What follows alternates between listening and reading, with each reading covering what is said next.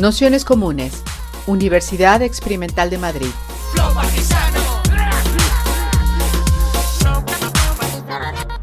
Toda la información en nuestro canal de Telegram Nociones Comunes o en nuestra web traficantes.net barra formación.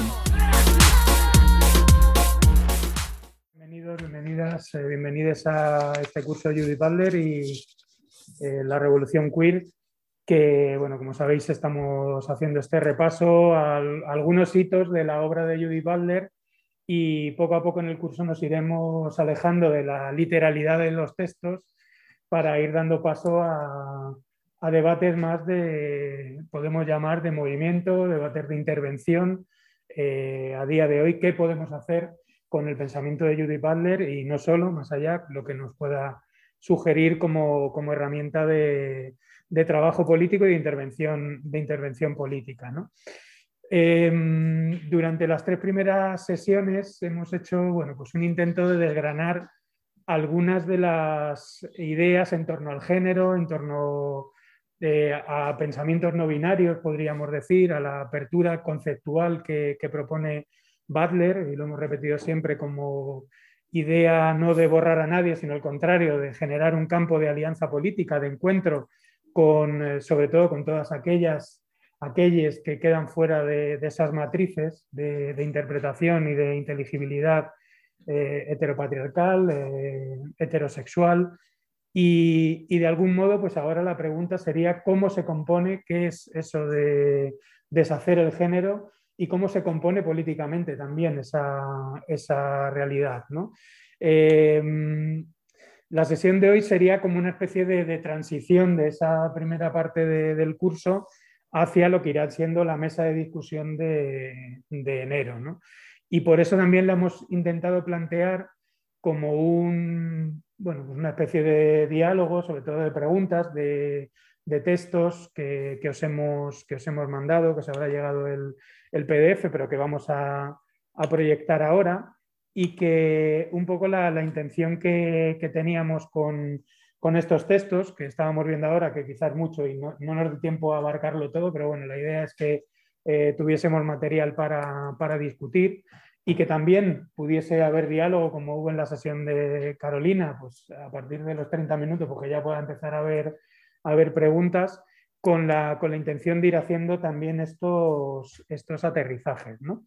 Eh, os decía que, es una sesión de transición porque cuerpos que importan y deshacer el género, que sabéis que tenemos el, texto a propósito de, lo queer y la introducción a deshacer el género, eh, son textos donde Butler también em, está contestando, y yo creo que de manera bastante honesta, a algunas y muchas de las críticas que, nacieron a partir del género en disputa. ¿no? Yo creo que eso es un elemento que hay que reconocerle siempre a Butler que es una pensadora y es una activista también y una eh, analista o bueno, eh, pensadora, podríamos decir, muy honesta en ese sentido. Es decir, que las críticas que se le han hecho eh, son críticas que siempre que sean con cierto sentido, las ha acogido y las ha intentado dar la vuelta, ver en qué medida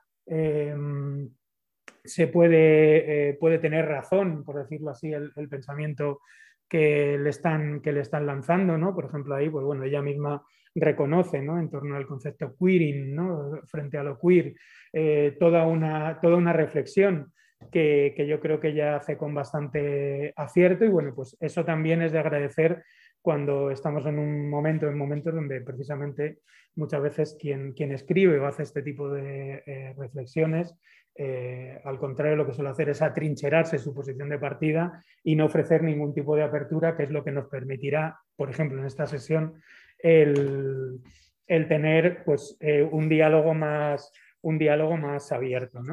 Entonces, bueno, para la gente que, estáis, que acabáis de llegar, estamos haciendo la presentación y ahora, porque hay gente que se está conectando ahora, y, ahora vamos a dar paso a la, sesión. Estaba haciendo esta, primera presentación. Y bueno, pues para, esta sesión, que llamamos así, deshacer el género a propósito de lo queer, es decir, cogiendo ese texto final de, cuerpos, cuerpos, que importan, pensamos que para hacer estas preguntas, pues Lucas Platero, que es compañero de hace muchísimos años y ha dado ya no sé cuántas sesiones de, de nociones comunes desde el año 2012 creo que fue la primera, que lo estuve mirando el otro día, que sabéis que es eh, profe de, psicología eh, social ahora en la Universidad Rey Juan Carlos, pero ha pasado por distintas universidades y también algo muy importante, también ha estado en, institutos, es decir, que uno de los eh, elementos que yo creo que mejor definen el trabajo de Lucas es la, capacidad que, tiene de, hacer un aterrizaje, por ejemplo, en el ámbito educativo, eh, precisamente en ese momento en el que el currículum eh, académico a los cinco años te, pide ya que te identifiques como niño o como niña y que sepas qué es, qué es eso y la violencia que eso supone para, quien no encaje en ese tipo de, marcos o, por ejemplo, pues, eh, tener una intervención clara y un pensamiento claro en momentos tan claves como es la adolescencia, que, que muchos de los debates que aquí estamos ahora mismo lo hablábamos, estamos teniendo a veces pues en un nivel de abstracción teórico más grande, pero se encarnan y se encarnan con un nivel de significación y de violencia eh, muy grande. ¿no? Es decir, es cuando esa idea de la matriz de inteligibilidad, de quién se queda dentro y quién se queda fuera, de repente se encarnan y se encarnan con mucha violencia. ¿no? Y en ese sentido, eh, es importante lo que hemos eh, hablado en los, en los últimos ah, en las últimas en las últimas sesiones que, tiene que ver precisamente con cierta banalización en algunas críticas que se hizo al concepto de performatividad de, de Judy Butler y que en nada tienen que ver con una banalización, eh, ahora sí que se está produciendo en la, en la actualidad, cuando se piensa que eh, la construcción de, una u otra identidad tiene que ver con una elección prácticamente de mercado. ¿no? En juego siempre detrás del valor político de este, de este tipo de, textos, de este tipo de encarnamientos, de este tipo de eh, cuestiones de las que estamos hablando, tiene que ver con una cuestión de violencias, tiene que ver con una cuestión de vulneración y tiene que ver también, o de vulnerabilidad, y tiene que ver, por supuesto, también con una cuestión de construcción de derechos en el ámbito del reconocimiento y también en el ámbito de la redistribución material de, los recursos, que eso es algo eh, muy importante, o sea, que tiene una aplicabilidad eh, política que, hay que tener muy en cuenta. Así que nada, muchas gracias a todos, a todas, a todos por estar un día más en el, en el curso y sobre todo a Lucas por haberse prestado a estar otra vez aquí, que sabemos que está hasta arriba de, trabajo y bueno, pues ha sacado un buen hueco para, ir preparando las preguntas que, y los párrafos sobre todo que, hemos mandado, bueno, pues un poco para, para ir eh, lanzándolas. Y nada más, si quieres decir alguna cosa, si no pasaba la primera cuestión. Bueno, primero daros las gracias por el interés en esta temática que, bueno, yo creo que estamos en un momento en el que están pasando muchas cosas para las cuales necesitamos eh, herramientas teóricas. ¿no? Desafortunadamente, eh, Bell Hooks fallecía ayer, o por lo menos ayer yo me hice eco de, esta noticia y ella hablaba de la importancia de hacer teoría. ¿no? Creo que hay una crítica a veces justificada, a veces no tanto, a, a esta cuestión académica o a los textos que están escritos en difícil, como dicen algunas personas que creo que es una descalificación fácil para no leer en serio algunas autoras. ¿no? Eh, hay una, una, maestra de primaria que es una activista maravillosa que se llama Val Flores, que imagino que igual conocéis, de Argentina. Y ella dice que la gente que escribe en difícil quizás haríamos bien en sumergirnos en la poética del tipo de escritura de cada persona. ¿no? Y justamente la, que está, la gente que estamos aquí somos a que sí que decimos, bueno, pues voy a leer a Valder a ver qué entero. ¿no? con qué me quedo, qué me parece útil, cómo me resuena en nuestra práctica política o académica o lo que estés haciendo. ¿no? Y en ese sentido me alegro ¿no? que haya gente que se atreva a decir, pues voy a leer a voy a, enterarme de qué va esto, voy a discutir ¿no? con, con, estos textos, aparte, a pesar de esa crítica que veo tan a menudo en los movimientos sociales contra el academicismo, cuando muchas de las cosas que suceden precisamente tienen que ver con gente que es activista que necesita saber más, que necesita escribir en sus propios términos. Y creo que es importante situar también la figura de Judy Butler como alguien que ha hecho activismo lesbiano, como alguien que tiene eh, una pareja del mismo sexo que tiene una criatura, que, bueno, que le interesa a la gente joven, que cuando tienes la ocasión de conocerla, y no lo digo como si fuera colega mía, porque no lo es, pero vas a cenar con ella en un evento y resulta que le interesa a la gente que tiene 17, 18 años y se sienta y les pregunta, ¿tú qué haces? ¿Qué te interesa? ¿Qué te ha movido?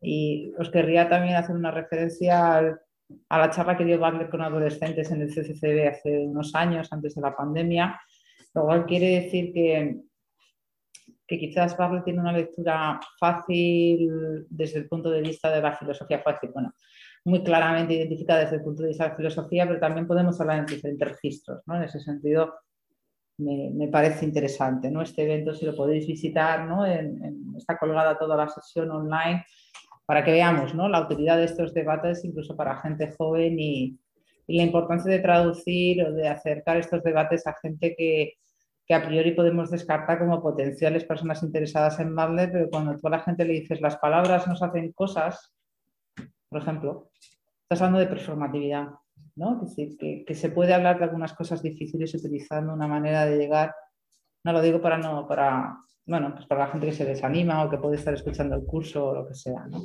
Bueno, me estoy enrollando un poco, ¿eh? O sea, bueno, ya estamos. Ya hemos empezado entonces. Sí. Eh, es verdad que algunos días cuando las sesiones son así más sesudas, te baja una cosa así en el pecho de decir, no termino yo de enterarme de, de todo, pero bueno, que, que, también se trata de ir deshaciendo nudos y bueno, cualquier mm. duda que, que, pueda surgir, pues está siempre la posibilidad de levantar la mano y, y preguntar. Bueno, y de pensar colectivamente, ¿no? Que, que, aquí estamos un montón de gente que sabemos leer, pensamos, tenemos dudas y yo creo que ahí podemos elegir también darnos permiso para no saber o, o para pensar en, en, colectivo y os agradecería un poco que también pensáramos o enfocásemos la sesión un poco desde ahí, ¿no? Desde lo que te preocupa, lo que te incordia, lo que te gustaría que Valde dijera y no dice, en fin, lo que queráis. ¿no? estaría bien también. Mm. El primer bloque eh, tenía que ver con sacar un poco parte del título del curso. ¿no? Hemos hablado bastante de la cuestión de eh, lo queer, por decirlo así, o la revolución queer, la teoría queer también.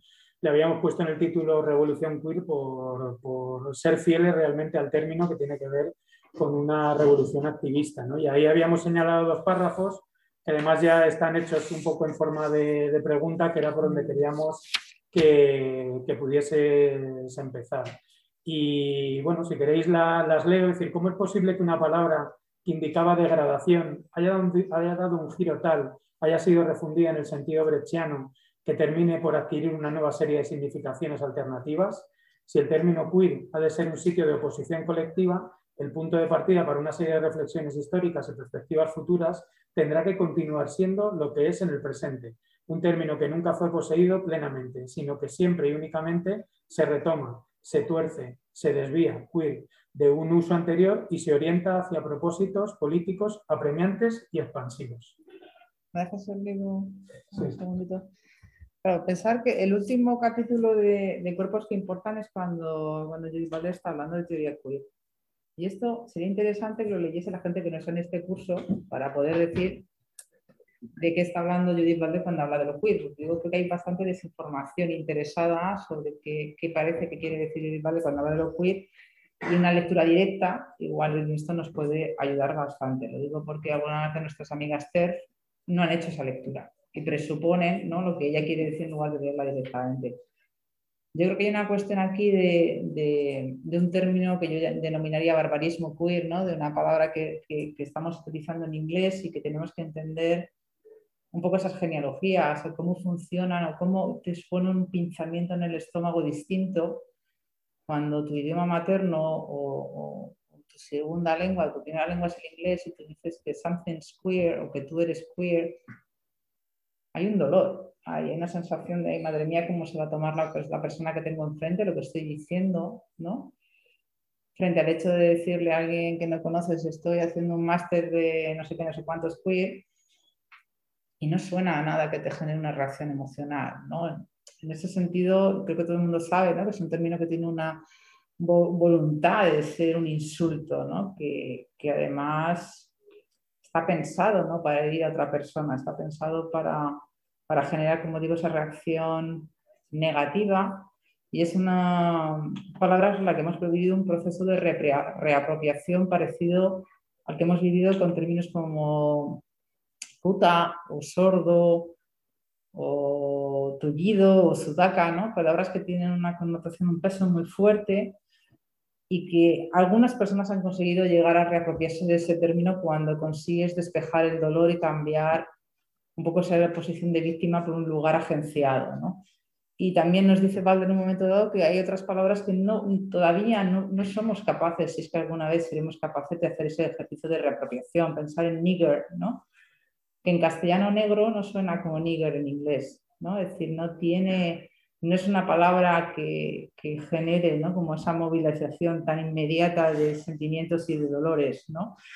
Y ella habla de cómo y cita Nietzsche, ¿no? cuando habla, toda historia de una cosa, de un órgano, de una costumbre, puede ser una cadena de significantes continua de, de interpretaciones, adaptaciones siempre renovadas, cuyas causas no tienen que estar relacionadas entre sí, sino que por el contrario en algunos casos se suceden y se alternan de una manera puramente fortuita. Es decir, que esas palabras han, tenido diferentes derivas ¿no? y que quizás no, es difícil para quienes no hablamos inglés como primera lengua eh, ser capaces de realmente comprender qué impacto tiene ese uso en la vida cotidiana y esa reapropiación. ¿no? Para las personas que tienen discapacidad, esto es muy claro ¿no? cuando utilizan la palabra tullido o la gente que está en el trabajo sexual y habla de las putas en primera persona, ahí está muy claro. ¿no? Ese, cuando tú dices yo soy puta, yo soy sordo, yo tengo VIH, eh, yo tengo una discapacidad intelectual, ¿no? todos esos elementos declarativos le hacen algo a esa relación, le hacen algo a la manera en que como la gente te mira, si se quiere sentar a tu lado, ¿no? Es decir, que, que, algunos cuerpos tienen la capacidad, algunas personas tenemos la capacidad de reapropiarnos algunas palabras y no de otras, ¿no? Y ella dice, ciertos agravios colocan a ciertos cuerpos en los límites de los esquemas de la inteligibilidad disponibles. Es decir, que eh, algunas personas podemos hacer esto y otras, ¿no? Y como ella pregunta, ¿cómo se explica que aquellos que fueron expulsados, los adyectos, lleguen a plantearse su reivindicación a través y en contra de los discursos que intentaron repudiarlos. Entonces, podríamos pensar, por ejemplo, cómo mucha gente ha tenido la necesidad también de alterar la grafía de queer, ¿no? Cómo intentar traerse a un lugar más cercano. Queer escrito C-U-I-R, eh, queer escrito C-U-Y-R, decir, algo tenemos que hacer con esta palabra porque nos incomoda, es difícil, ¿no? Hay gente que ha intentado utilizar transfeminismo como una aplicación eh, ibérica un poco de, este, este, concepto, pero hay algo de este, de este dolor, ¿no? de, de, la injuria, que yo me lo imagino un poco como esas voces que tenemos en nuestro interior que que, te dicen cómo vas a salir así a la calle, qué pinta tienes, etcétera, etcétera, ¿no? como esta, este eco, ¿no? este diálogo interno que en un momento dado sujeta tu comportamiento dentro de las normas ¿no? y, que, y que te insultan, ¿no? que, que son voces que en un momento dado te sujetan dentro de un marco normativo. Yo creo que hay una cuestión importante en lo que está planteando Judith Butler y es cuál es la genealogía, cuál es la historia que precede a los términos y que condiciona probablemente los usos contemporáneos. ¿no? Yo pensaría en, esa falta de contexto de la palabra queer y en los usos que ha tenido en el contexto español. Pensemos, ¿no? Os lanzo una pregunta abierta. ¿Cuáles han sido los usos? ¿En qué contexto nos hemos cruzado con la pregunta queer? Con el término queer. ¿Dónde os lo habéis encontrado?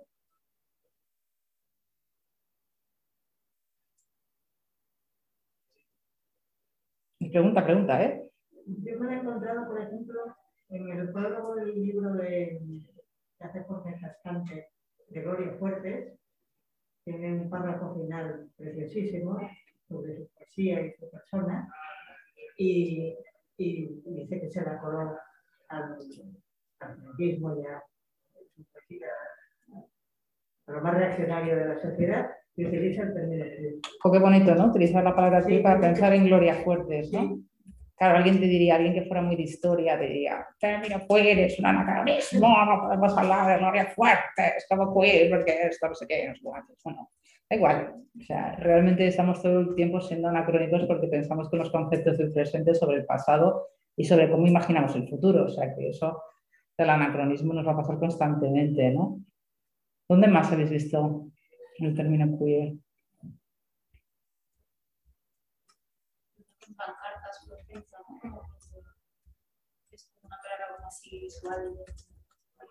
En las cantizaciones. En en una pancarta, ¿no? ¿Tatuajes? Yo sí he visto algún tatuaje. En, en cursos de verano de la UNED. Hice un curso con Paco Vidarte hace un millón de años.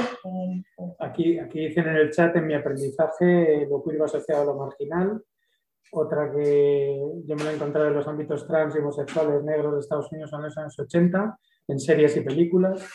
En el ámbito académico, en el arte, también dice Isabela. En esta serie, no sé si dices Queer as, Queer as Folk, ¿no? Una serie de chicos gays eh, con sus cosas de chicos gays blancos, ¿no?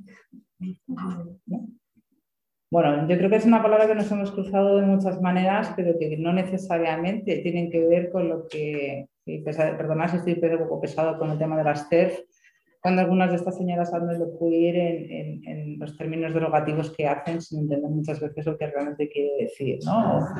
O, como comentaba Carmen Romero, ¿no? En estos artículos que dicen que igual Valeria haría bien, ¿no? En hacer un curso de género, ¿no? Cosas así un poco como fuera de, contexto. Bueno, yo creo que hay una genealogía que, que, nos interesa no solamente de cómo se crea el término en el contexto de los Estados Unidos, en el marco anglosajón, sino que podríamos pensar también, y esto es una invitación directa al TFM o lo que tengáis que hacer, TFG, TFH, TFV, lo que os apetezca, pensar cuál es la genealogía también, un término que es un, barbarismo, pero que tiene una libre circulación también en otros idiomas, por ejemplo, el castellano, ¿no? Si, más allá de esto, yo creo que eh, lo que sí tiene que ver con la discusión queer muy claramente lo que plantea Darler es que lo queer alienta una línea de pensamiento, una línea de, de políticas y no de otras. Es decir, que claramente cuando surge lo queer tiene que ver con una hipersimplificación de las luchas de gays y lesbianas que necesitan ser un poco más complejas, ¿no? Y en ese sentido, eh, todos los reduccionismos de queer como significante de gays y lesbianas, pues cabrean mucho porque no era pensado para esto, ¿no? Eh, si yo pudiera pensar un ejemplo de cuál es la diferencia entre una política de gays y lesbianas frente a una política queer, eh, tendría que lanzar una pregunta, por ejemplo, ¿se trata de ir consiguiendo derechos para cada una de las letras de la sopa de letras? Y no sé, pensemos, por ejemplo, que las últimas letras de la sopa de letras podrían ser NB, ¿no? Personas no binarias, y sin tener nada de interés en fastidiar a las personas no binarias, ¿se trata de cada una de las personas de esa sopa de letras tenga más derechos o se trata de pensar en una serie de tejidos de alianzas donde los derechos o las reivindicaciones que hacemos sean, digamos, para generar transformaciones sociales más amplias y no solamente por las personas que pertenecen a esa sopa de letras. ¿no? Es decir, que eh, creo que la invitación a una política queer tiene que ver con salirse de qué hay de lo mío, ¿no? donde lo mío sea una nueva reificación de un sujeto político que alcanza un reconocimiento y luego hablaremos un poco de reconocimiento, de cómo es tan importante para muchas personas reconocer, o sea, tener ese, ese beneplácito social que genera una inteligibilidad y pensar en la infancia trans, o las propias personas no binarias. Es decir, personas en situaciones muy precarias, el reconocimiento forma parte de algo muy necesario. ¿no? Eh, cuando estuvo, cuando fue el Orgullo Mundial en Madrid, estaba lo de este programa del Ayuntamiento de Madrid de el, el, el, de la revuelta, el porvenir de la revuelta, el porvenir de la revuelta, tuvimos un encuentro con gente jovencita en un centro cultural menor de edad y la, la, demanda número uno que hacían esta gente adolescente es que alguien le diga a mis padres, a mi instituto y a mis amistades que ser una persona no binaria no es una ida de olla mía, no es una fase y no se me va Es decir, que eh, cuando pensamos en políticas queer, también pensamos en el reconocimiento necesario que alguna de estas personas puede necesitar para, por una cuestión tan clara como poder respirar. Estos chavales y chavalas, eh, lo primero que se les ofrece es ir al psicólogo, al psiquiatra, antes de un proceso de escucha a lo que les está pasando. Es decir, cuando Judith Balder estaba escribiendo, en este momento ha pensado mucho sobre las personas intersex, sobre las personas trans, sobre el drag, porque es lo que ella está viviendo en ese momento. Probablemente si estuviera escribiendo estas obras ahora, estaría hablando de los adolescentes NB de 13 años que chatean ¿no? y que tienen una, como dicen, una intimidad pública en redes sociales, ¿no? probablemente en TikTok y en otras que yo todavía no conozco. ¿no? En ese sentido, eh, yo creo que toda esta cuestión de la genealogía es fundamental ¿no? para el concepto queer y para las políticas queer que plantea Judith Butler y que también es una cuestión de autocrítica. ¿no? Eh, un ejemplo que quería poner, por ejemplo, sería el cómo en esa genealogía, cuando leemos en inglés y leemos eh, lo que sucede en otros lugares y parece que nos describen una historia de los derechos sexuales que es lineal, primero los derechos de las mujeres, después los derechos de gays y lesbianas, después el matrimonio, después los derechos trans. Parece que hay una lógica que todos los países siguen de una manera similar. ¿no? En ese sentido, se repiten muchas veces cosas que suceden en el extranjero que no suceden en España. Por ejemplo, el feminismo ha sido fundamentalmente antitrans en su historia. Pues no, en España no ha sido así, perdona que te diga, o sea, tenemos un feminismo muy basado en los derechos sexuales eh, desde el comienzo de la democracia hasta ahora, lo cual hace que una parte muy importante del feminismo se haya situado con los derechos trans. A eso, por eso me refiero a la cuestión de la genealogía. Si repetimos la cantinera de lo que sucede en otros lugares y nos parece que la historia es universal y se repite, diremos que eso ha pasado en España, con lo cual estaremos generando un falso recuerdo de cuál sido el papel del feminismo en el Estado español para con los derechos trans. En ese sentido, la genealogía es un, es un ejercicio, yo creo que no solamente de recuperar algo que ya no está, sino de hacer un poco de justicia y de entender mejor las cosas que pasan en el presente con la necesaria ayuda del pasado. A eso me refiero con hacer ejercicios de genealogía. En ese sentido, para terminar este primer bloque, me parece importante una cosa también muy difícil en castellano por la por los dos idiomas es pensar en lo queer como, un verbo, mucho más que lo queer como un sustantivo. Porque la gente piensa en lo queer como no eres ni hombre ni mujer, eres queer, cuando en realidad, cuando Balder está hablando de lo queer, está pensando en queerizar las cosas.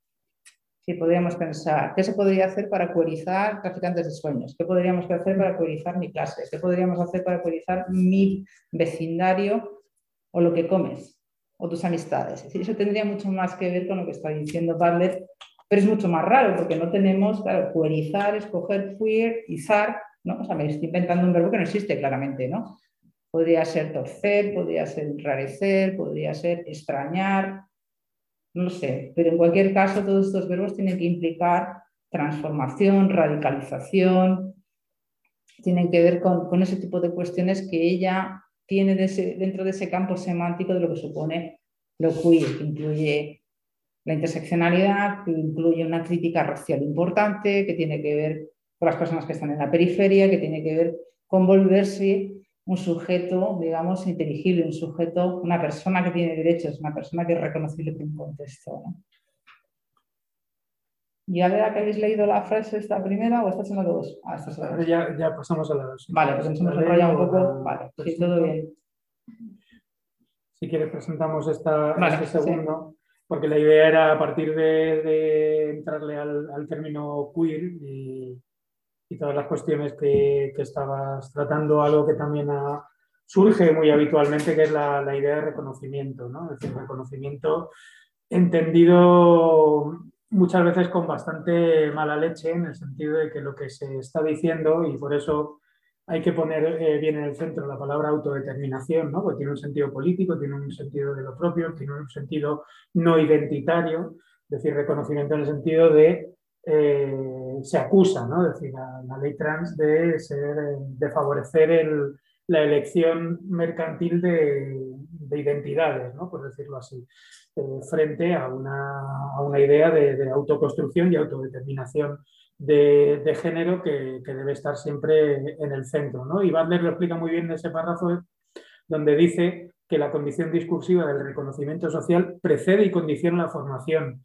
del propio sujeto, ¿no? es decir, ese reconocimiento entendido en términos redistributivos, en términos de eh, reconocimiento político, si se quiere, de, quién eres, por decirlo así, construye también el, sujeto que, que, eres.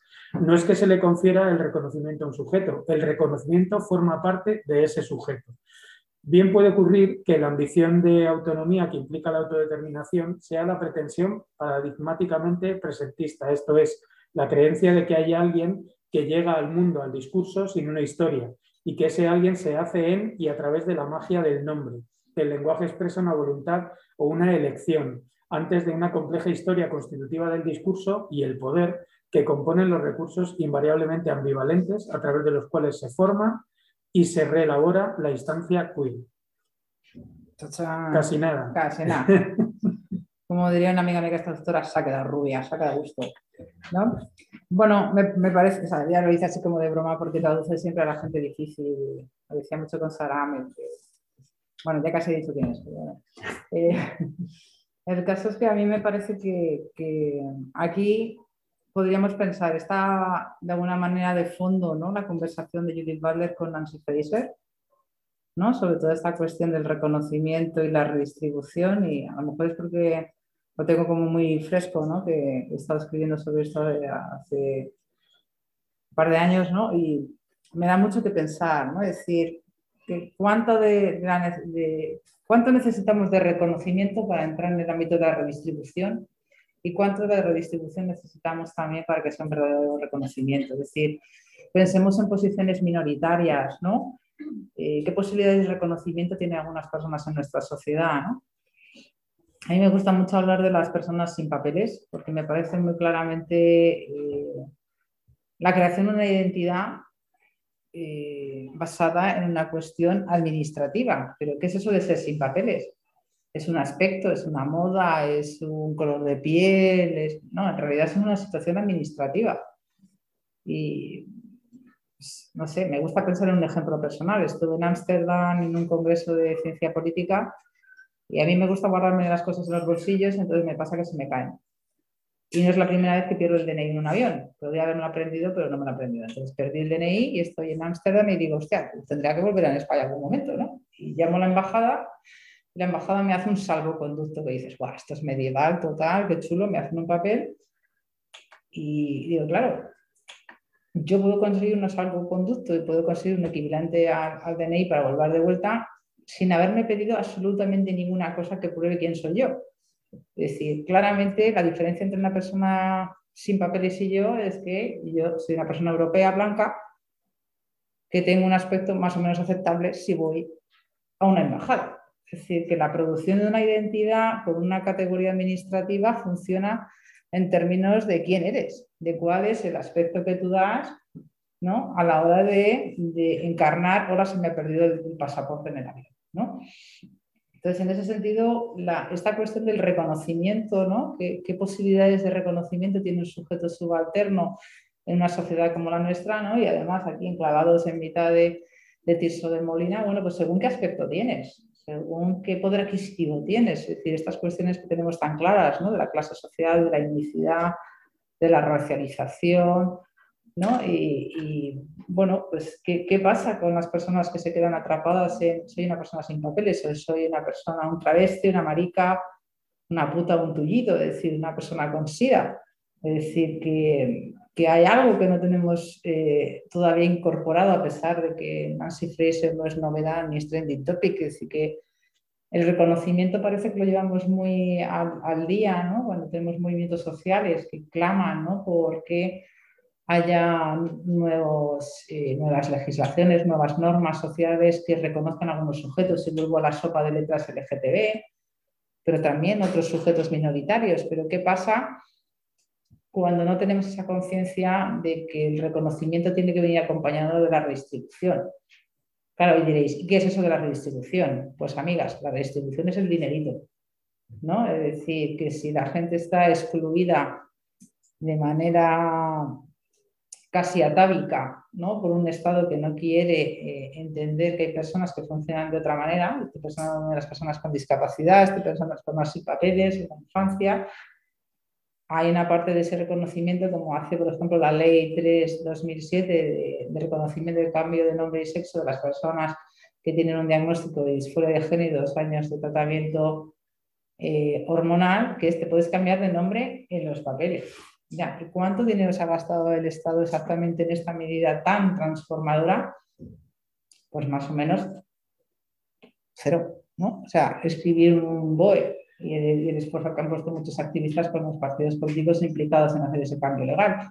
Claro, la dificultad viene cuando tú estás diciendo que ese reconocimiento tiene que venir asociado a una redistribución. Si yo reconozco que este sujeto puede ser la sopa LGTB, puede ser la infancia, pueden ser las personas sin papeles, pueden ser las personas con discapacidad, tendrá que venir con una redistribución, tendrá que venir con una situación de dinero ¿no? destinado a cambiar la, situación de, estructural de exclusión. ¿no? Lo cual plantea que en realidad cuando esto no estamos poniendo fondos en según qué lugares y preferimos gastarlos, no sé qué decirte, en una rotonda, eh, será que ese reconocimiento en realidad no es tal. Lo digo porque hay muchas cuestiones simbólicas que tienen que ver con lo cotidiano, como colgar banderas, decir que la discriminación está mal, incluso prohibirla, ¿no? Pero también matar a las personas está prohibido y esto no tiene mucha pinta de que desanima a nadie, ¿no? Eh, en ese sentido, lo que plantea Butler para mí es importante porque tiene que ver con algunas personas tienen muchas dificultades de reconocimiento. Y no es de extrañar que esas personas estén pidiendo reconocimiento porque ese como de reconocimiento, como decía antes, les permite respirar. ¿no? Acordaros el ejemplo que he puesto antes, ¿no? Gente adolescente que está diciendo, por favor, dile a mis padres que soy una persona no binaria. Es, es, algo que existe, que no me lo he inventado y no es una eventualidad que me ha dado, ¿no? Y que probablemente ese nivel básico de reconocimiento es fundamental, pero para mi entender, siguiendo un poco la crítica feminista, tiene que venir asociado con algo más, ¿no? Porque si no, colgar banderas está todo bien, pero también los, gobiernos de, derechas cuelgan banderas y no pasa nada, ¿no? Me remito a las últimas elecciones de Ayuso, en las que ganó Ayuso, en las que había banderas LGTB, ¿no? ¿Y qué? Finalmente esa bandera puede llegar a no significar nada, ¿no?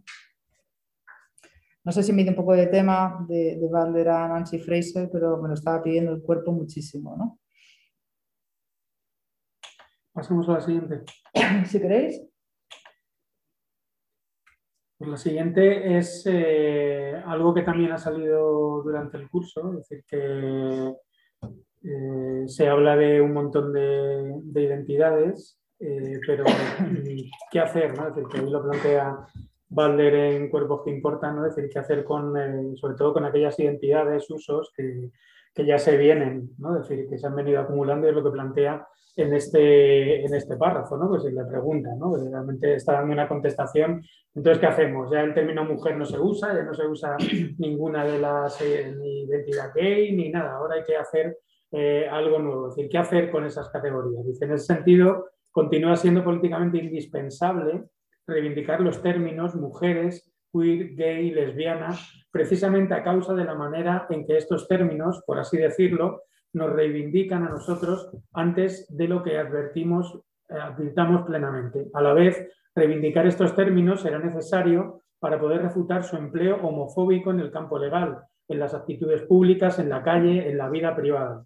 Pero la exigencia de, movilidad, de movilizar el necesario error de identidad según la expresión de Spivak, estará siempre en tensión con la oposición democrática del término que se alza contra los despliegues que se hacen de él en los regímenes discursivos racistas y misóginos. Si la política queer se situara en una posición independiente de todas estas otras modalidades de poder, perdería su fuerza democratizadora.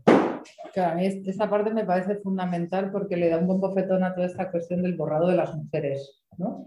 Cuando dicen la teoría queer quiere borrar a las mujeres. Bueno, si leemos a, a Butler en lugar de qué es lo que pienso yo que Butler está diciendo, bueno, yo quien sea, Butler no ha dicho que dejemos de utilizar la palabra mujeres. De hecho, ella utiliza la palabra mujeres infinidad de veces a lo largo de sus textos. Habla de los gays, de las lesbianas, habla de todas estas identidades y entiende su funcionamiento. Decir, que esta acusación de que la teoría está borrando a las mujeres es falsa por muchos motivos, pero fundamentalmente porque Butler nunca ha dicho que dejemos de utilizar la palabra mujeres y habla de este concepto de Spivak, de necesario error de la identidad, es decir, de que hay personas que conciben que se puede utilizar un, uso estratégico de las identidades de una manera esencialista. ¿no? Eh, otra cuestión será si la propia Butler piensa que ese uso estratégico de las identidades se puede hacer sin que haya unos eh, efectos sobre las personas, que esto me parece un elemento muy importante. Ella sí dice, todo bien, vosotras decís que se hacer un uso estratégico de la identidad, pero señoras, tiene un impacto. que utilicemos ciertas identidades para hacer según qué cosas. ¿no? Y esta es la parte donde a mí me parece que, que, es interesante, ¿no? que dice que la deconstrucción eh, política de lo queer no tiene que ver con dejar de utilizar algunos términos, sino con algo muy interesante, que aquí es donde me parece que se devuelve muy útil, y es pensar eh, eh, cuál es el impacto uso, del uso de ciertos términos, ¿no? qué precios y qué objetivos se cumplen cuando utilizamos ciertos términos y no otros, ¿no?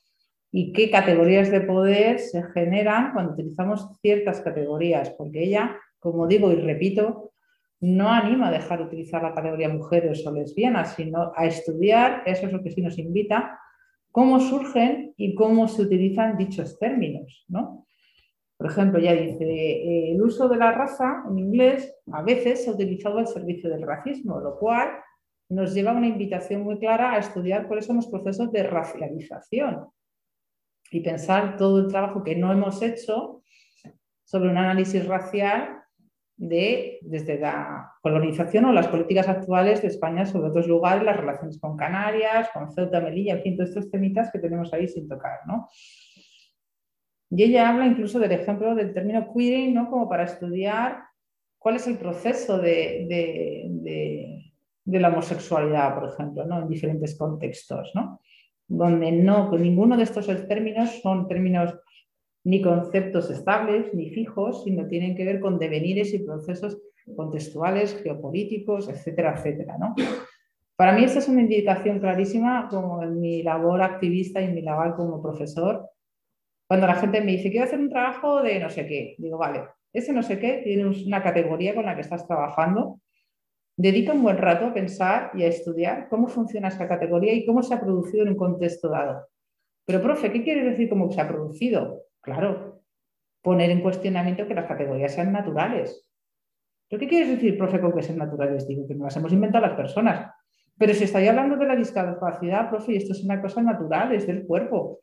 No sé si lo veis, ¿no? La discapacidad o cualquier otra cosa, ¿no? Es decir, que o las cárceles o cualquier otra cuestión que tiene que ver con las relaciones entre personas. Es decir, que eh, pensar en esas categorías y pararnos un segundo en lugar de ir tan rápido y dar las cosas por hechas, me parece un buen ejercicio de análisis porque es una traducción muy clara y muy concreta de sobre qué significa deconstruir.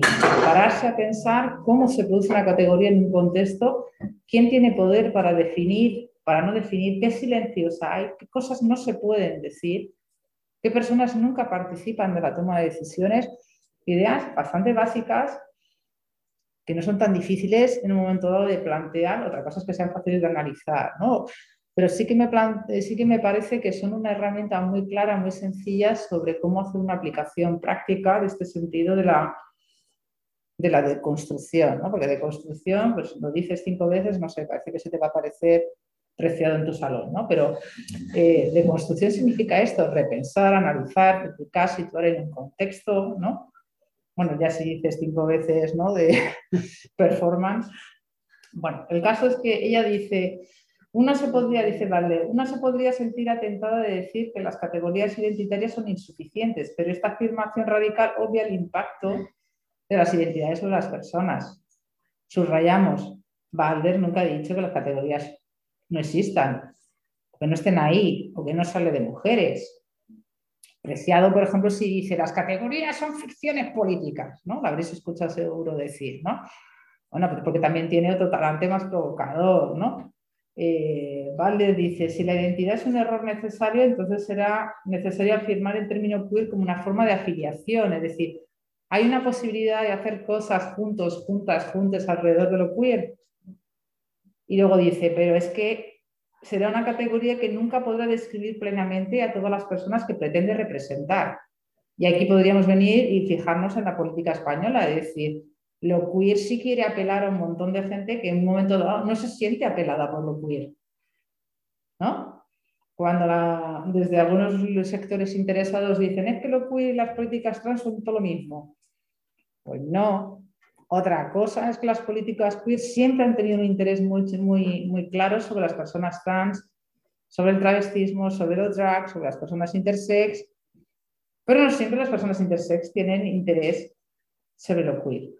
suficiente tienen las personas trans con, estar viendo lo suyo, digamos, ¿no? Lo digo un poco de broma y en primera persona, ¿no? Es decir, que, que en ese sentido si hay una apelación desde lo queer a toda la disidencia sexual. Otra cosa es que la disidencia sexual esté en disposición y en ganas de entender qué les puede traer lo queer ¿no? a, sus, a sus luchas. Dice, vale, será necesario que se abran todos, a, que lo queer se abra a todos aquellos que quedan excluidos por el término, pero con toda justificación esperan que el término les represente, permitiendo que adquieran significados que la generación más joven pueda abarcar, que incluya heterosexuales, para quienes lo queer sea una afiliación contra la política antihomofóbica. Tela, ¿no? O sea, se está diciendo un poco, eh, o a mí me, recuerda a San Fernández en el año 2018 diciendo en la escuela de otoño de Podemos, amigas, hay que ampliar el sujeto político del feminismo. Y claro, le, cayeron, le cayó de todo, menos un ole guapo tú, le cayó de todo, ¿no? En el sentido de, afirmó algo que ya se había dicho en las jornadas feministas estatales del 2009 en Granada, y dijo algo que ya había escrito Baldwin también, es decir, estamos en un momento en el que tenemos que amplificar los sujetos políticos para generar grandes alianzas, ¿no? Pero que no, no es ninguna barbaridad, es decir, eh, otra cosa es que queramos pensar que la política identitaria es para la gente que tiene una corporalidad determinada, un aspecto determinado, etcétera, etcétera, que es un poco lo que se está argumentando desde lugares bastante biologicistas, donde se argumenta que ser una mujer es una cuestión natural. Suerte, ¿no? Porque si ni el yogur natural es natural, ahora van a ser naturales las mujeres, ¿no? No sé, pues si miráis los yogures naturales, a ver qué es lo que llevan dentro, es que natural, natural, ¿no? O sea que hay una cosa muy interesante de esta, de esta crítica que hace Butler, ¿no? De qué es eso de lo natural, ¿no? ¿Qué, qué es eso de, de, estos debates que tienen que ser un poco más, digamos, un poco más informados, un poco más a la altura de las necesidades que tenemos las personas, ¿no? Perdonadme el chiste con lo de lo natural, pues que a veces sacamos el estrés, ¿no? Por donde podemos, ¿no? Pero sí que hay una crítica, yo creo, importante ya a la naturalización, ¿no? O al hecho de que nos hemos creído no sé, es como cuando mis estudiantes dicen, quiero estudiar homosexualidad en Grecia. Suerte. ¿No? en Grecia no había homosexualidad, había conductas homoeróticas, en fin, como que tenemos la sensación de que siempre ha habido categorías ahí, ¿no? O una alumna ayer me decía, profe, voy a estudiar los abusos sexuales infantiles y voy a empezar desde Grecia. Pues, pues suerte también, ¿no? Porque ni existe el concepto de menor de edad, ni existe el concepto de abuso sexual en Grecia. O sea, va a funcionar más. ¿no? O sea que de algunas de esas cosas que somos como categorías y procesos históricos que pensamos que son universales, que las categorías siempre funcionan, a lo largo del tiempo y a lo largo de la geografía social y antropológica, pues no funciona. Ni el concepto de homosexualidad, ni siquiera el concepto de madre o otros que pensamos que son universales. Bueno, pues esta es una invitación que nos hace Babel, ¿no? A repensar las categorías, a cuestionar esa naturalización y ponerlas en un contexto social más complejo, ¿no? O por lo menos yo lo entiendo así, ¿no? Me parece una aplicación práctica. En, el bloque 4, que no sé cómo vamos ya de tiempo, lo mismo nos vamos a quedar ya prácticamente por aquí, eh, seguíamos dándole vueltas a esta cuestión. Sabéis que ya hemos hablado a lo largo del curso que, bueno, que en distintos eh, momentos se hizo esa crítica a Butler sobre su concepto de performatividad y la vinculación dramatúrgica o teatral que un poco le, le, daba, ¿no? lo que no quería decir en ningún caso que fuese una tendencia a la banalización de lo que significa ese, ese concepto de, autodeterminación, que no lo, no lo expresé 100% así. Pero bueno, el debate se, se produjo y, y, esa relación entre las identidades, es decir, porque como explicaba Lucas, ¿no? entendemos que, que Butler no solo quiere abrir las categorías preexistentes, sino todas las que se vayan a construir en, el, en, el, futuro, ¿no? Es decir, dejar la pregunta planteada ya como para, para siempre, ¿no? Eh, pero bueno, la tensión existió y por eso lo de traer este párrafo, yo creo que, ¿no? que, que, que, puede abrir muchos debates. Dice, una tensión que surge entre la teoría queer y los movimientos intersex y transexuales se, se centra en la cuestión de la reasignación de sexo y de las ventajas que conllevan las categorías de género. Si se entiende que, por definición, la teoría queer se opone a toda reivindicación de identidad, incluyendo la asignación de un sexo estable, entonces la tensión parece realmente intensa. pero yo sugeriría que más importante que cualquier presuposición sobre la plasticidad de la identidad o incluso sobre su estatus retrógrado es la oposición de la teoría queer a la legislación no voluntaria de la identidad. Después de todo, la teoría y el activismo queer adquirieron relevancia política al insistir en que el activismo antihomofóbico puede ser ejercitado por cualquiera, independientemente de su orientación sexual, eh, y al afirmar que las señas de identidad no son prerequisitos para la participación política. Aunque la teoría queer se opone a aquellos que desean regular la identidad y establecer premisas epistemológicas prioritarias para quienes reclaman cierto tipo de identidad, no busca tan solo expandir la comunidad de activismo antihomofóbico, sino más bien insistir en que la sexualidad no se resume fácilmente ni se unifica a través de la categorización. Por lo tanto, no se puede concluir que la teoría queer se opone a la asignación de género o que pone en entredicho los deseos de quienes quieren conseguir dichas asignaciones para los niños intersexuados, por ejemplo.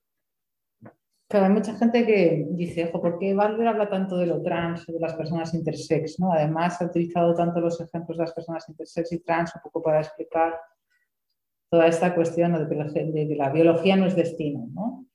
que yo creo que en realidad se podría utilizar muchos otros ejemplos. Yo no he leído nunca a Valder pensando que le está dando caña a la gente trans o intersex como diciendo que son demasiado binarias. Quizás esto lo he escuchado de otras personas que no son Valder que si han dicho, jolín, pues hacer una transición de una cosa a otra, pues menudo viaje, ¿no? Y bueno, quizás la invitación es a que todo el mundo repiense un poco cuál es su, comprensión y su corporalización del género, quizás estaríamos más de acuerdo en este debate. Y en ese sentido me siento más cerca de Mauro Cabral cuando dice, bueno, pues es que quizás no le podemos pedir a las personas que están en posiciones más débiles, por ejemplo, las criaturas que son intersex, la gente jovencita que está haciendo una transición, las personas que están en el trabajo sexual, de pronto no les podemos pedir a gente con situaciones tan precarias que sean tan transgresores del género, de la raza o de la clase social, y quizás se lo podríamos pedir a las personas que tienen más privilegios. ¿no? Las personas que tienen más privilegios tienen más posibilidades de hacer algunas rupturas en sus vidas sin que esas rupturas supongan una, ahondar en sus precariedades ¿no? o ahondar en su exclusión social. ¿no? En ese sentido, me, parece interesante, ¿no? Como este debate, como en lugar de focalizarlo en las personas intersex o las personas trans, como dar también otras posibles lecturas, ¿no? Podemos explicar la teoría queer, también utilizar otros ejemplos que no sean las personas intersex o las personas trans, pues probablemente sí, las propias mujeres masculinas son un buen lugar para pensar, ¿no? Esa desidentificación con el sexo asignado en el nacimiento, que la biología no es destino, etcétera, etcétera, ¿no? En ese sentido, yo creo que ella no está diciendo que las identidades sean todas flexibles o todas imposibles, sino que está hablando de una cosa muy interesante que la gente no termina de querer entender, es que no hace falta que me pase en primera persona para que yo pueda tener una alianza y un activismo en un ambiente en el que yo puedo tener una posición aliada. Ayer hubo una manifestación en la Puerta del Sol ¿no? por la, como protesta por la derogación de las dos leyes que tenemos del año 2016 en Madrid antidiscriminatorias para las personas LGBT y una ley trans específica. Es decir, yo deseo, yo no pude ir porque me tocaba cuidar a mi peque, eh, yo deseo que en esa manifestación no haya solamente personas LGBT. ¿no? Es decir, si no hacemos una apelación a una alianza con, con una sociedad ¿no? que tiene una inteligencia colectiva para entender que no todo tiene que pasar en pedir a la persona, entonces estaríamos atomizados en pequeños movimientos sociales de solamente lo que me pasa a mí, con, con cero capacidad de una empatía radical ¿no? que genere esa ternura, esa necesidad de, radicalización y de salir a la calle por, defender lo que es nuestro. ¿no?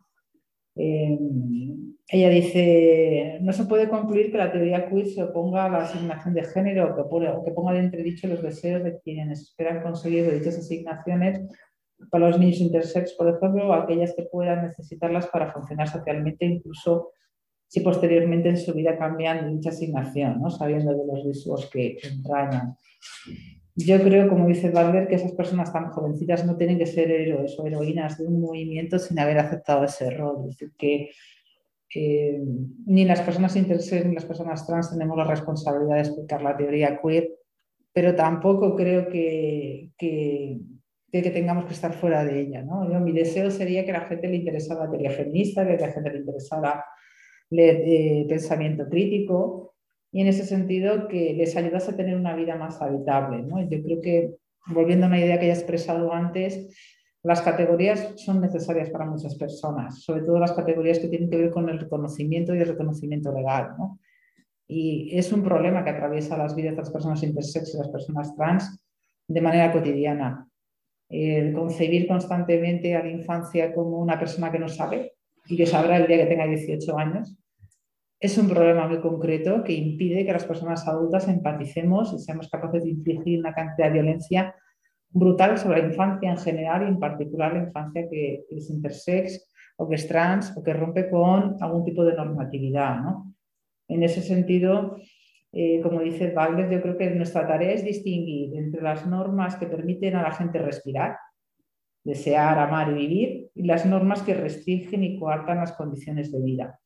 ¿no? Y en ese sentido, creo que nuestros movimientos sociales necesitan de algo muy concreto que es como un poco de imaginación y fantasía radical para que muchas veces las cosas que demandamos o, los cambios sociales que imaginamos tengan que ver con alianzas y mucho menos con qué hay de lo mío. ¿no? Es decir, cuando la gente imagina necesito cambiarme de nombre y sexo y necesito que una ley me permita como persona trans y me lo haga más fácil cambiar de nombre y sexo, creo que el enfoque está mal. Creo que una política queer sería, ¿por qué no hacemos que todas las personas se puedan cambiar de nombre cuando quieran? Y no solo aquellas que sean el buen trans o la buena persona no binaria o la buena persona intersex que cumple con todos los requisitos que le permite la ley. Es decir, que yo creo que, como dice Balder y algo que también dice Spey, lo más importante es cesar de legislar para todas las vidas lo que es habitable solo para algunas de ellas. Es decir, si a mí ya me va bien que la norma sea con tres requisitos porque yo lo cumplo y yo soy la persona que lidero este movimiento, le estoy haciendo un flaco favor en realidad a las personas de mi movimiento que tienen una situación de mayor vulnerabilidad y que están más que yo en la periferia. Yo creo que esto es un problema del que ya hablaba Irving Goffman con ese lenguaje que seguro que conocéis, ¿no? Los estigmatizados y los no estigmatizados, las personas que se relacionan con los no estigmatizados. Es un trabalenguas también precioso pero él dice, eh, Irving Goffman, este señor de Stigma, lo habéis leído seguro. ¿Sí os suena? Stigma. Irving Goffman es un señor que en los 50 y los 60 decía, los estigmas son las marcas en la piel, pero hay estigmas que son sociales, ¿no? Por ejemplo, que alguien diga de ti que eres gitana, o que tiene, en el contexto actual diríamos que tienes sida, o que tienes, no sé, lo que sea, ¿no?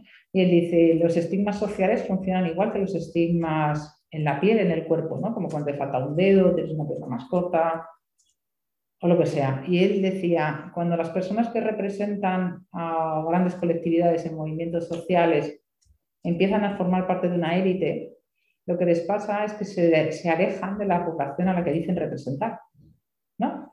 Y entonces las personas estigmatizadas, estas que son líderes, se empiezan a parecer mucho más a las no estigmatizadas. De ahí viene todo esto que digo que es un poco de galimatías, que es un poco gracioso el cómo habla de las personas estigmatizadas y no estigmatizadas y cómo te vas volviendo más como una persona no estigmatizada en la medida que te alejas de la gente que dices representar. Yo creo que es la misma idea que plantea David Babel y es la misma idea que plantea Dean Spade en este libro tan bonito que se llama Una vida, una vida normal, ¿no? que, que quizás necesitamos también una élite eh, una élite, en fin, me estoy diciendo como si fuera la serie élite esta necesitamos líderes de nuestros movimientos sociales con una capacidad de imaginación mucho más radical, que tengan un pensamiento lateral, y esta es mi opinión, y no lo dice Valder, eh, una capacidad de pensar no solamente en lo suyo, que tenga que ver con el problema que yo tengo y el que tú tienes tiene un punto de conexión. Y si yo me salgo de mi perspectiva identitaria, probablemente puedo resolver mi problema contigo. Aunque tú a priori no pareces para nada una personalidad. ¿Sí? Voy a poner un ejemplo, cambiar de nombre. ¿Quiénes creéis que tienen una necesidad de cambiar de nombre en los documentos legales que no son las personas trans? Esto es como una pregunta de quesito de trivial, total. ¿Quiénes pensáis? Yo caso de una amiga periodista que se apellida Mohamed y se ha puesto el apellido de la madre solo para no llamarse Mohamed. Claro. En un país racista llamarse Mohamed pues te da problemas. ¿Quién más conocéis que se tiene que cambiar de nombre o de apellido? ¿Alguien que ha sido violentado? violentado? Mm. Escribí un, pequeño artículo en Pícara sobre la cuestión esa de cambiarse de nombre y me escribió una mujer y me dijo, he sufrido violencia machista y tengo un nombre compuesto, imagínate que soy una Mari Carmen, una María de los Ángeles o que fuera, y, y empecé a utilizar el otro que no usaba, pues en vez de Ángeles María o viceversa, para que le fuera más difícil encontrarle, encontrarme a mi maltratador. ¿Qué más gente puede tener interés en, cambiarse de nombre? Imaginaroslo. Una amiga. Siempre podéis decir que es una amiga, es una adolescente, pero queda guay.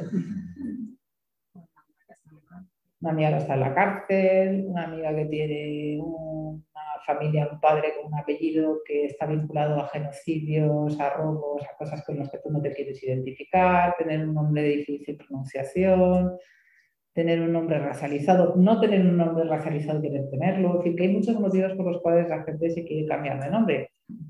Y claro, desde una perspectiva, por ejemplo, muy centrada en el LGTB, pues tú te quieres cambiar de nombre, pero es una persona trans, ya. Y, en una alianza radical con personas con discapacidad, con personas migradas, con personas con nombres raros, con personas que han vivido violencia de género. ¿Cuál es la solución? Porque entonces la solución es distinta.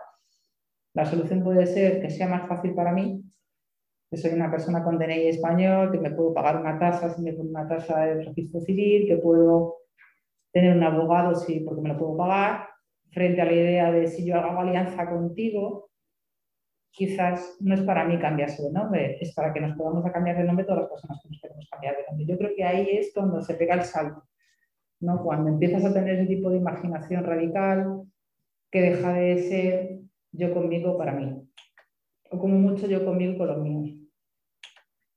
Sí, lo digo porque también pensemos en usos radicales de lo que plantea Butler traído al Madrid del 2021, casi 22. Es decir, que yo creo que también una parte interesante que seguro que mucha más gente le podemos seducir a leer a cuando decimos, no, es que tiene aplicabilidades prácticas concretas en nuestra vida de Madrid.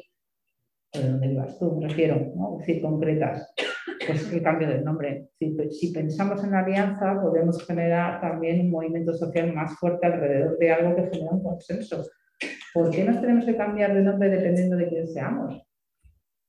¿Por qué no nos podemos cambiar de nombre? Porque sí, me daba gana sin tener que argumentar el por qué. Porque unos, unos argumentos para cambiar de nombre son más válidos que otros. Ay, qué putada, tía, llamarse Mohamed. Pues no. Es que ella se quiere cambiar de nombre. Yo tengo que entender que eso es válido. Pero igual otra persona se quiere llamar Mohamed. Porque, no, no sé si me explico. Que tiene que ser igual de válido para todo el mundo cambiarse de nombre con o sin motivo que le parezca bien a una funcionaria. Entonces, ahí me parece que esta cuestión de, del pensamiento queer tiene una potencialidad muy fuerte, pero exige lo que yo llamo esa imaginación radical de salirse del yo conmigo y pensar mucho más con alguien a quien no conoces. Y esto es difícil porque, claro, eh, bueno, pues te tienes que poner a hablar con gente que a priori no está en tu contexto tan fácilmente o no eres tan fácilmente identificable como líder de algo o parte de un movimiento que pide una cosa que es solo para ti. ¿no? Bueno, yo creo, os lo lanzo ¿no? como de deberes para casa, ¿no? ¿Qué, alianzas radicales podríamos hacer sobre temas insospechados que parece que solo le pertenece el problema a un sujeto político determinado? ¿no?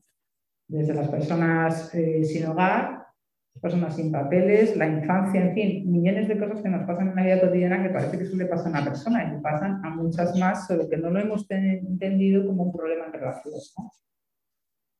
Bueno, es una invitación a los deberes para casa. Lógicamente, como los deberes los hacéis si queréis.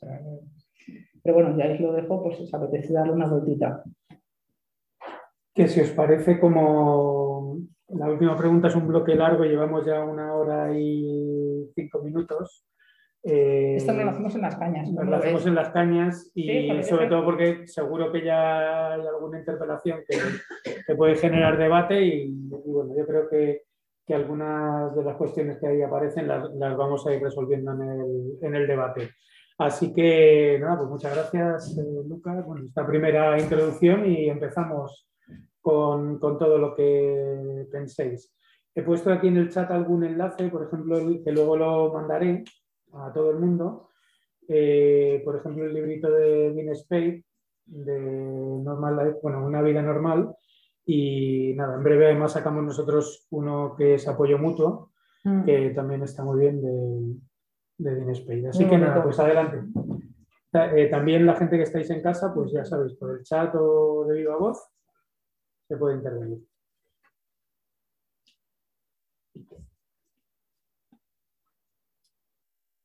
Yo quería preguntar un poco por, por esta paradoja que puede parecer, por un lado, de deshacer el género y por el otro de reivindicar las categorías. ¿no? Bueno, sé que has estado hablando de ello bastante, pero quería saber si podría entender así.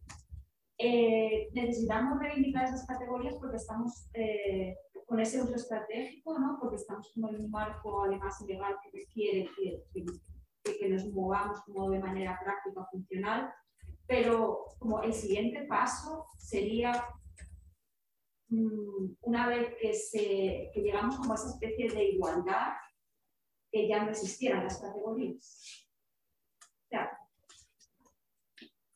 no creo que lleguemos ahí, pero creo que lo que nos puede funcionar muy bien es pensar sobre qué categorías tenemos. Incluso a lo largo de tu vida, cuántas categorías han aparecido que antes no existían. Es decir, que, las categorías, algunas son como estrellas fugaces. Por ejemplo, los hombres metrosexuales, esa fue fugaz, desapareció. ¿Sí o no? ¿Alguien conoce a alguien que se diga metrosexual? ¿Hay un día del orgullo metrosexual? No. Vale, fin. Pero hay otras categorías que sí parece que nos funcionan. Es decir, la, palabra, eh, la categoría para mm, personas sin papeles es una putada, pero ha venido a quedarse. Y, no estamos haciendo una crítica social porque a fin de cuentas pensamos que se lo merecen, ¿no? hay una especie como de cosa social de gente sin papeles. Bueno, pues un poco que se jodan, ¿no? Hay un poco de eso, ¿no? O sea que más que pensar que llegará un momento que las categorías sociales no, no, existirán, no sé, creo que cada cual puede elegir las utopías que le apetezca soñar. Yo creo que es mucho más interesante que llegue el momento en el que seamos capaces de pensar críticamente sobre las categorías y le demos un poco una vuelta a esto. ¿Y por qué se llaman sin papeles? ¿Cómo puede ser un estatus administrativo convertirse en una categoría identitaria? O definir una persona solo porque lo que le gusta sexualmente es que si lo piensas es un poco retorcido. O sea que pensar un poco críticamente sobre las categorías a mí ya me parecería suficiente. O sea, ser capaz de darnos cuenta que las categorías no son así, sino las hemos hecho así, sería bastante útil. Porque a la gente le seguimos enseñando que el mundo se divide entre hombres y mujeres. Entonces, cuando mi peque va al cole dice que hay niños, niñas y niñas, hay gente que le mira raro. Y mi peque dice, tiene tres años, ¿eh? dice, es que yo conozco niñas. Pues no existen los niños, le dice nadie de su clase. Claro, yo le tengo que enseñar a decir, pues tú no los conoces, pero yo sí, ¿no? Pero hay un mundo, ¿no? Que le quieren enseñar un mundo recortado, con unas tijeras muy grandes que lo que hacen es borrar parte de la realidad. Es decir, tiene que ser posible que la gente imaginemos, ¿no? Que, que esas experiencias de la gente que está en el mundo que dice que es un niño y tiene siete años, eso tiene un valor de verdad, sin que tenga que venir una persona adulta a autorizar tu identidad. Eso me parece una aplicación práctica concreta, ¿no? O que cuestionemos, como digo, la esto de las personas sin papeles o las personas con discapacidad. Bueno, las personas con discapacidad tienen un problema muy grande y somos las personas sin discapacidad, que nos importa una mierda su vida y no hacemos que poner escalones y barreras actitudinales a todo lo que hacen. Pero las personas con discapacidad en general tienen otras cuestiones que les interesan. Pues si, si se enamoran, si no se enamoran, qué van a cenar esta noche, tienen otras cosas en la cabeza. No sé si me explico. O sea, que creo que ese tipo de análisis nos interesa más. Pero aún así, yo que creo que cualquiera puede soñar con la utopía que más le apetezca. Es decir, si tú crees que se van a acabar las categorías, bueno, pues es, un sueño que tú tienes. Que lo tiene más gente, ¿eh? O sea, que no. Yo tengo un sueño de que las profesoras eh, de, infantil dejen de hablar del binarismo de género, o sea, que el mío es tan utópico como el tuyo. Creo que, bueno, quería comentar que quizás reconocer esas categorías para las personas marginalizadas les puede dar mucho más poder y mucho más fuerza para para, como primero para conocerse y luego para hacer una lucha social o para pedir cosas, ¿no? Como si alguna persona sin papeles puede, decir sí, o soy una persona sin papeles, pero eso no me imposibilita que yo pueda pedir que la ley de extranjería se acabe o que me permitan venir a este país sin tanto problema, y etcétera, Incluso soñar que la cuestión de extranjería no solamente es de las personas migrantes, que el problema de extranjería es un problema que tenemos todo el mundo. Así que imagínate un mundo radical donde nos importasen los demás. Pues esto también es otra utopía de puta madre. ¿no? Porque si no, tendremos que venir a otro curso de nociones comunes a hablar de racismo otro día. O sea, como si hoy no pudiéramos hablar de racismo, la propia Butler no lo puse en el centro de la discusión del género. ¿no? Yo hay dos libros que os creo que os puede interesar mucho. Uno se llama Negra por los cuatro costados, que es sobre política trans, y otro que, se vaya, que va a salir que se llama eh, Historias de la infancia trans. Y son dos libros que fundamentalmente exploran los nexos del género con racialización y trabajan muchísimo con las ideas de Butler, pero también con otras autoras eh, Negra por los cuatro costados de Ridley Norton, que lo tienen aquí, y otro que va a salir después de Navidades que se llama Historias de, la criatura, de las criaturas trans, o de la infancia trans, no me acuerdo cómo hemos dejado el título. Y ambos explican que no se puede entender eh, la tarea de la, de la, medicina y de la, de la ley, del derecho, en cómo construyen el género de manera que eh, tiene un proyecto supremacista blanco detrás. O sea, tracatrá así de claro. O sea, que el género está construido desde una mirada fundamentalmente racista. Y te dices, pero ¿me iba a leer yo sobre políticas trans o digo de cosas de trans? Déjame en paz con el racismo. Pues no, es que no puedes eludir algunos temas. Y ya, te lo ha dicho Butler, pero si tú no te quieres enterar, pues aquí va otra, ¿no? Y este libro, pues, eh, no sé, por ejemplo, el de Ridley Norton es que hay, capítulos que son difíciles de leer, el cómo se inventa la ginecología sobre los cuerpos de las mujeres eh, racializadas, bueno, las mujeres negras, esclavas, eh, que las hacen pasar por procesos de cirugía sin anestesia. Y eso es lo que permite que hoy conozcamos la ginecología, que es bonito. Es súper doloroso de leer, ¿no? bueno, pues y habla del género, ¿no? El género subyace ¿no? sobre los cuerpos de las, de las personas negras. Es así. Y bueno, os estoy destripando un capítulo, pero tiene más el libro. O sea, no os hago más spoilers porque, bueno, si fuerais como yo que se os olvida en 10 minutos, pero... Voy a plantear dos de las cuestiones que han llegado aquí al chat. La primera es de Erika. Dice, hola, me gustaría plantear un poco el tema de la reapropiación de conceptos a priori peyorativos. Decía Lucas que hay cuerpos que pueden ejercer esta reapropiación, pero no todos. ¿Podría una persona que no ejerce el trabajo sexual resignificar el término puta? Y si, como nuestra intuición parece indicar, solo las personas del colectivo pueden llevar a cabo esta reapropiación, ¿se conseguirá finalmente resignificar el término si su nuevo uso solo se restringe a un colectivo? ¿Dónde se encuentra el límite entre el apoyo a un movimiento y la apropiación o adjudicación de un protagonismo que no nos corresponde? Gracias. Y luego hay, eh, al hilo de esta pregunta, ha planteado Rosa, dice al hilo de la pregunta de Erika, ¿deben ser líderes de ciertos movimientos solo aquellos que lo sufren en primera persona? Pues ahí hemos tocado temas, ¿no? Sí, que Valder dice igual, no todo el mundo que está aquí tiene que ser LGTB para hablar de las políticas anti-homofobia. Y sin embargo nos llevaríamos las manos a la cabeza si, no sé, si alguien que defiende los derechos de las putas fuera no puta, ¿no? Y, luego dices, ahí va, si Cristina Garizabal ha trabajado sobre el movimiento de los derechos de las personas que son trabajadoras sexuales y ya no es trabajadora sexual. Ah, o sea, que ese ejemplo ya lo tenemos. O sea, que estamos en esto, estamos en ser capaces de digerir que haya personas en movimientos sociales que no viven en primera persona esa, esa, esa experiencia, ¿no? O sea, sé que es difícil porque nos parece más auténtico, nos parece más fuerte, cuando la persona que dice liderar el, movimiento de las personas con diversidad funcional tiene diversidad funcional y además cae dentro de cómo imaginamos a las personas con diversidad funcional. Y cuando viene alguien que no tiene ese aspecto, pues ya mm, nos parece como menos válido o menos veraz o menos coherente. ¿no? Yo creo que estamos en estas, en culturalmente ser capaces de entender esto, ¿no? Y qué hacemos con las personas aliadas, ¿no? Y qué, cuál, es, cuál es el lugar de todo esto, ¿no? Yo sospecho que hay movimientos sociales que, no, que tienen una necesidad de reconocimiento que ya les jodería mucho, ¿no? En el sentido de, estoy pensando en las personas racializadas con el intenso racismo que estamos viviendo, pues no sé si querrían ser representadas por personas que no fueran racializadas ellas mismas, ¿no? Creo que los procesos que han vivido unas personas y otras tienen que ver con momentos distintos de su movilización. Pero la pregunta en sí misma, mucho más que mi respuesta, es muy interesante. ¿no? Yo creo que da para TFM, da para libro, o sea que yo te invito a escribir.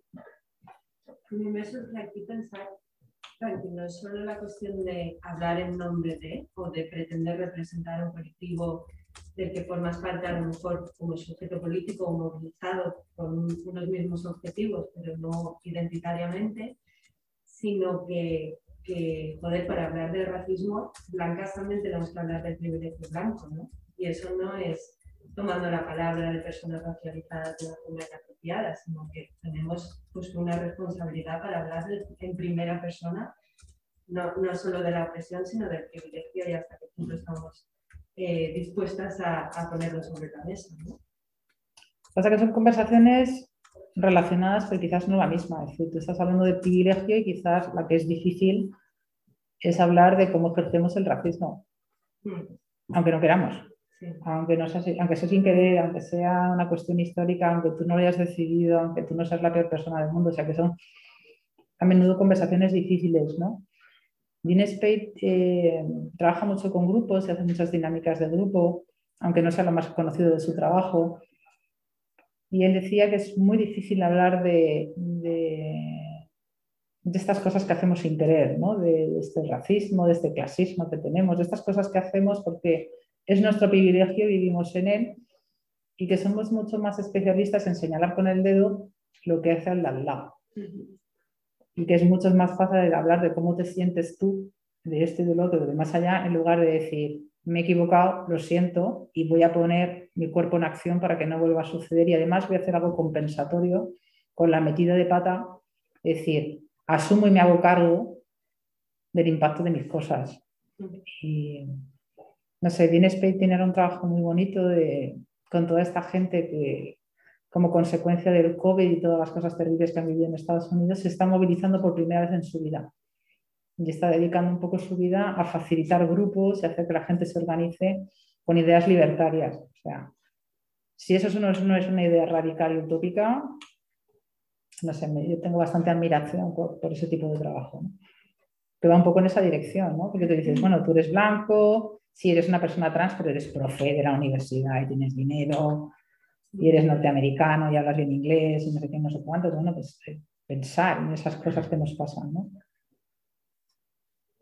Y luego esto me enlazaba con que me ha parecido súper interesante el ejercicio este de pensar, ¿no? La, imaginación radical y hasta qué punto ¿no? podemos sentirnos interpeladas por un deseo como un cambio de nombre, más allá de, de que sea parte de un proceso de transición.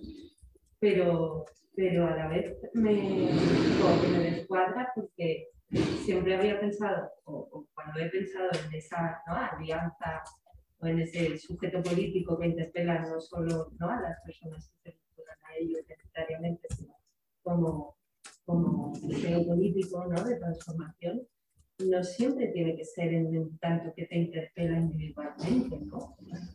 Justamente me parece interesante romper con eso, ¿no?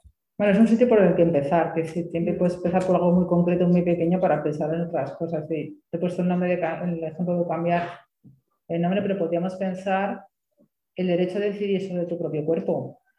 ¿Cuántas personas tan distintas en nuestra sociedad están pidiendo poder decidir sobre su propio cuerpo? Desde la eutanasia hasta el aborto, la maternidad, la modificación corporal ligada a un proceso transexual, eh, millones de cosas que tienen que ver con decidir sobre el propio cuerpo. Entonces, ¿cómo puede ser que algunas personas sí pueden decidir y otras no sobre su cuerpo cuando tienen condiciones similares de edad, de estatus, etcétera, etcétera? Decía ahí. Te puedo dar más ejemplos, pero bueno, el, del nombre me funcionaba muy bien porque para el poco tiempo que tenemos de la sesión de hoy es como fácil, ¿no? Mm. Pero hay muchos otros y seguro que a ti se te ocurren más todavía y si se te ocurren, escríbeme y cuéntamelos. De, ejemplos de cosas que pueden suponer una alianza radical. De personas además que en un momento dado dices, yo no tengo nada que ver contigo, ya, tú y yo tenemos un deseo común, que además es realizable. Que además es relativamente fácil. Por ejemplo, de cambiarse de nombre es una situación administrativa, es en un ordenador, chas, chas. Es decir, alguien tiene que decir que se abran los campos y se puedan modificar.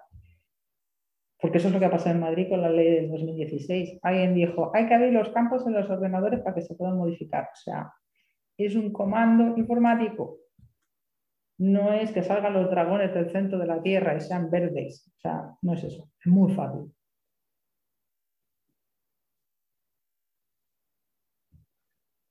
¿hay alguna cuestión más? Aquí por el chat también o lo veo a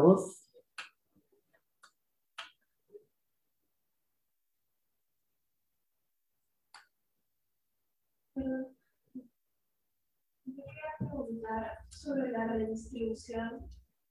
¿Cómo, ¿Cómo, se puede lograr una redistribución a través de políticas públicas, de los gobiernos del Estado o de la propia civil?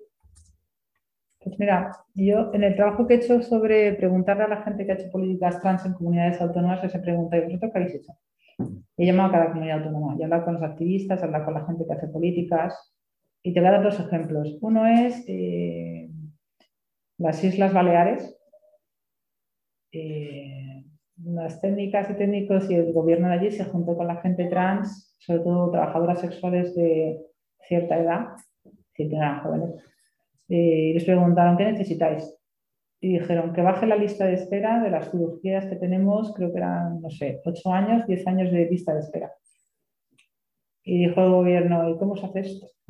Y sacaron la cartera y dijo, ¿cuánta gente hay en la lista de espera? 23. Y pagaron 23 eh, cirugías de reasignación sexual en la privada. atrás, la cartera. En Aragón por ejemplo, las medidas de redistribución para las personas trans se, reunieron con la gente trans y les preguntaron cuál es el problema que tenéis. Y ahí el problema no eran las cirugías, sino era el empleo. Entonces, el Gobierno de Aragón ha hecho una reserva de puestos de trabajo para personas trans similar a la reserva de puestos de trabajo para personas con discapacidad, que supone que si te presentas a una posición tienes que aprobarla, pero hay una reserva de puestos de trabajo del 1% son dos ejemplos de redistribución. En, el gobierno canario ha hecho la política de redistribuciones con las personas trans y disidentes de género que han pasado por un periodo franquista, es decir, que tienen cierta edad, y que sufrieron represión durante, durante la represión franquista en, en, las islas, que fue bastante intensa con la disidencia sexual. Entonces hay una compensación económica. O sea que en general para mí los procesos de, redistribución son una interlocución con las personas y preguntarles qué os pasa, qué necesitáis y de alguna manera, aunque eso no sea lo que tú necesitas, cómo te podría ayudar yo. Por lo cual creo que pasa por procesos de democracia radical que tiene que ver con la escucha, con el concepto de gobernanza, gobernanza como la élite política que se sienta con la gente de la calle y escucha y una interlocución, un diálogo. Y bueno, no son medidas que tengan mucha publicidad, la de Baleares, por ejemplo, es como bastante poco conocida, pero pues no sé si costó cada intervención como 15.000 euros, pues 15.000 por 23 y te acabas la lista de espera y se acaba el problema. O sea que en realidad dices, es mucho dinero, dices, el dinero que tiene un gobierno y lo que cuesta hacer unas rotondas es bastante poco. Yo lo pongo todo en medida de rotonda. Y entonces de pronto el dinero tiene... No, claro, porque si lo pongo en medida de acabo de comprar el pan y me ha costado 2,30 euros,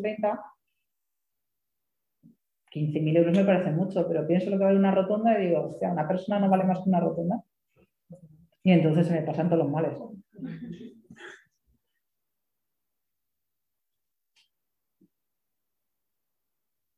Perdonad si yo soy un poco de andar por casa, pero como que hay cosas que a mí me funcionan como fácil, ¿no? O sea, el esquema rotonda, ¿no? Para saber si algo es mucho o poco, más allá de pensar en la economía familiar de una casa. Entonces no, me vale la comparación del dinero que yo imagino como posible para mi vida frente a lo que se gasta habitualmente una administración en una cosa cotidiana.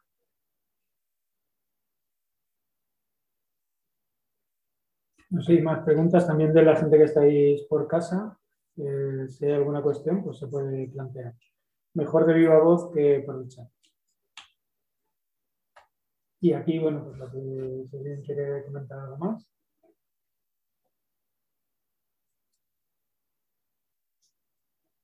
Bueno, ya tengo mencionabas eh, la educación y la pedagogía como relación. Eh, pues, bueno, método sería muy amplio, ¿no? pero eh, ¿recomiendas algo de bibliografía sobre, sobre la acción que en el aula? Que yo como, como, como educadora Hay una señora que se llama Deborah Britzman, que es como la top one de pedagogías queer y hay que leerse cualquier cosa que caiga de ella. Débora, con H al final porque es en inglés, Britz, con Z, man. Eh, vamos, te lo puedo buscar exactamente para no decirlo mal. Y la segunda persona que hay que leerse absolutamente todo lo que escriba se llama Val Flores. Val Flores como Bell Hooks, todo en minúscula. Val de Valeria, Val Flores. Son gente que tiene una capacidad de pensar, eh, sobre el aula, sobre qué le pasa a nuestros cuerpos cuando cruzamos la puerta y la gente te mira. Y todas las cosas que pasan con llevo ropa de marca, tengo la piel blanca, llevo gafas, llevo gafas, todas esas cosas de lo que encarnamos, lo que parece que es neutral y no, es neutral y estás todo el rato como mandando mensajes. Y, ella está trabajando un montón con, con performance, unas performance súper corporales, ¿no? Bueno, no sé, a mí me gusta mucho, mucho, mucho.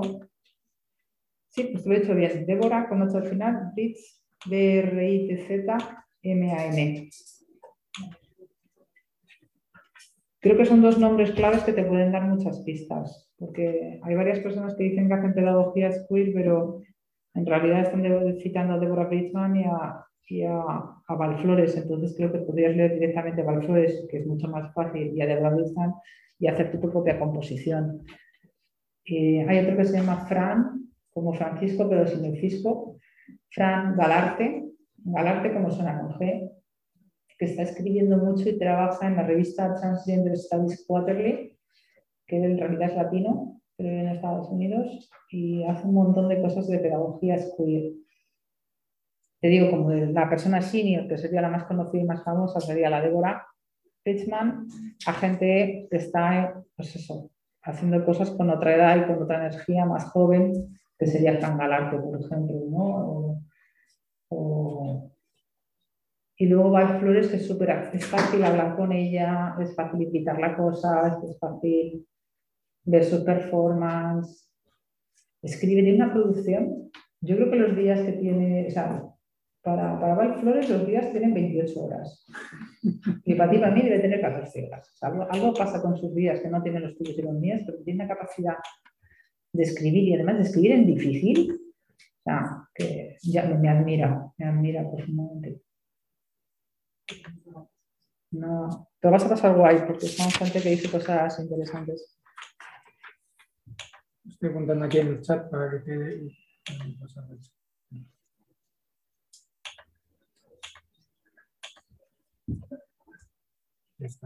¿Y esta gente no tomáis cañas? ¿No, no se da cañas? Pues sí, es el momento, ¿no? ¿Os apetece o no os apetece? O tenéis que fichar.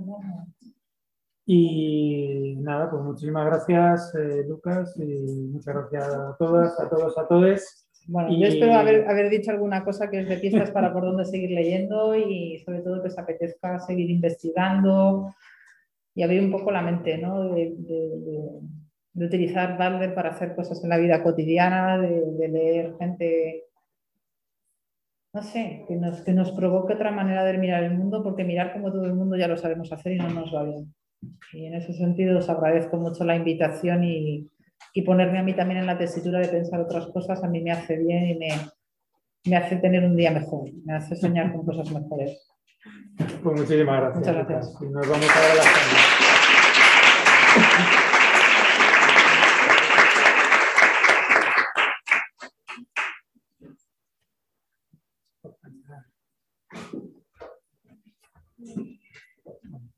Agradecimientos aquí por el.